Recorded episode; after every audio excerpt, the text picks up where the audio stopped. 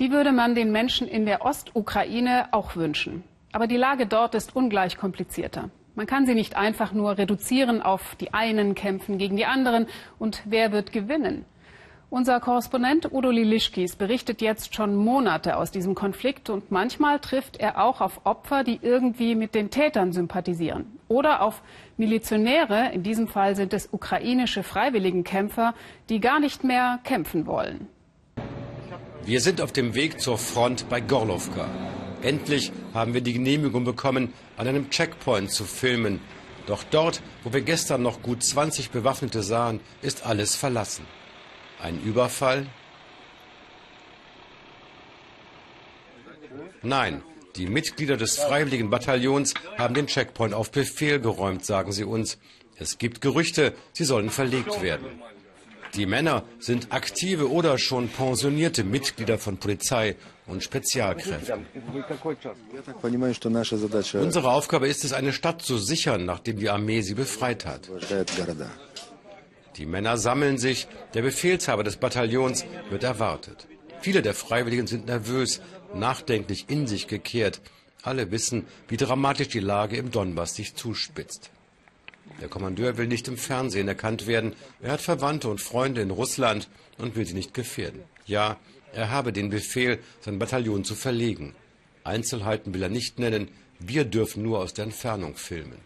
Inzwischen sind im Stadion schon die Busse angekommen mit denen sie heute noch abfahren soll. Wir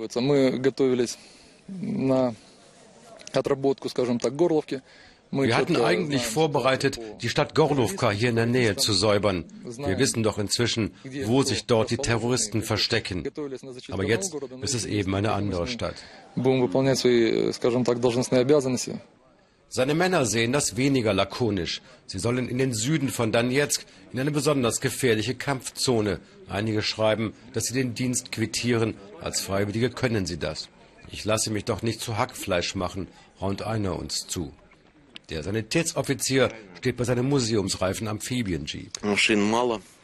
Wir haben wenige Rettungsfahrzeuge, darum haben mir meine Freunde dieses Auto gekauft. Ist er Arzt? Ja, ich bin Professor, aber jetzt bin ich hier als Freiwilliger. Er hat schon im Februar in einer Kirche am Maidan Verletzte operiert. Natürlich ist mir mulmig bei diesem neuen Einsatzort, aber Sie haben es entschieden und wir gehorchen. Tote hatte Ihr Bataillon bisher keine, erzählt Vsevolod, aber Verletzte. Ihre Checkpoints wurden immer wieder nachts beschossen. Wir sehen vier weitere Männer, die ihren Dienst quittieren wollen. Es ist ihnen peinlich. Hier versorgt Vsevolod die leicht Verletzten, macht kleine Operationen. Schwer Verwundete versuchen sie in ein Hospital zu bringen, ganz in der Nähe. Normalerweise fehlt es dort an allem, besonders aber an Medikamenten. Doch jetzt im Krieg sind sie gut bestückt.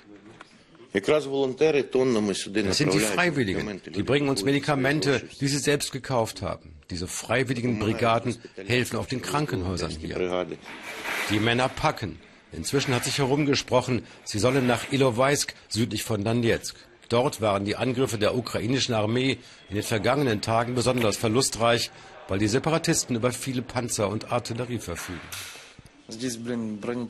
Da fährt so viel schweres Gerät rum von den Russen, die wir mal unsere Brüder nannten. Ihr Bataillon hat überhaupt keine schwere Militärtechnik, trotzdem fürchten sie, an der Front arbeiten zu müssen. Was nach solch erbitterten Gefechten übrig bleibt, finden wir eine Stunde nördlich in Slawiansk. Katja floh mit ihren Nachbarn nach den ersten Schüssen. Ein Freund hat sie jetzt zurückgebracht. Von ihrem Haus ist nicht viel übrig geblieben. Die Schäden in diesem Vorort von Slawiansk sind so gewaltig, weil die Separatisten sich in den verlassenen Häusern verschanzt hatten. Katja zeigt den Keller, in dem sie vor der ukrainischen Artillerie Schutz suchten. Niemand hilft mir jetzt. Die haben da den Ofen zerstört, mein Sergei. Es braucht einen neuen, aber niemand hat Geld. Ein Fluchtweg der Separatisten. Wie denken Sie über deren Herrschaft hier? Bei beiden hören wir Sympathien heraus. Die Separatisten, das waren vor allem unsere Jugendlichen. Die hatten keine Jobs und kein Geld. Und so haben sie mitgemacht, weil irgendwer sie bezahlte. War auch Katjas Sohn dabei? Sie weiß nicht, sagt sie, wo er gerade ist. Hier habe ich mit ihm gelebt und das ist übrig geblieben. Katja weiß, dass die ukrainische Artillerie nur darum ihr Haus angriff, weil sich hier Separatisten verschanzten. Trotzdem richtet sich ihr Zorn gegen Kiew. Die Regierung dort wird lange brauchen, im Donbass nicht nur Städte, sondern auch die Herzen zurückzuerobern.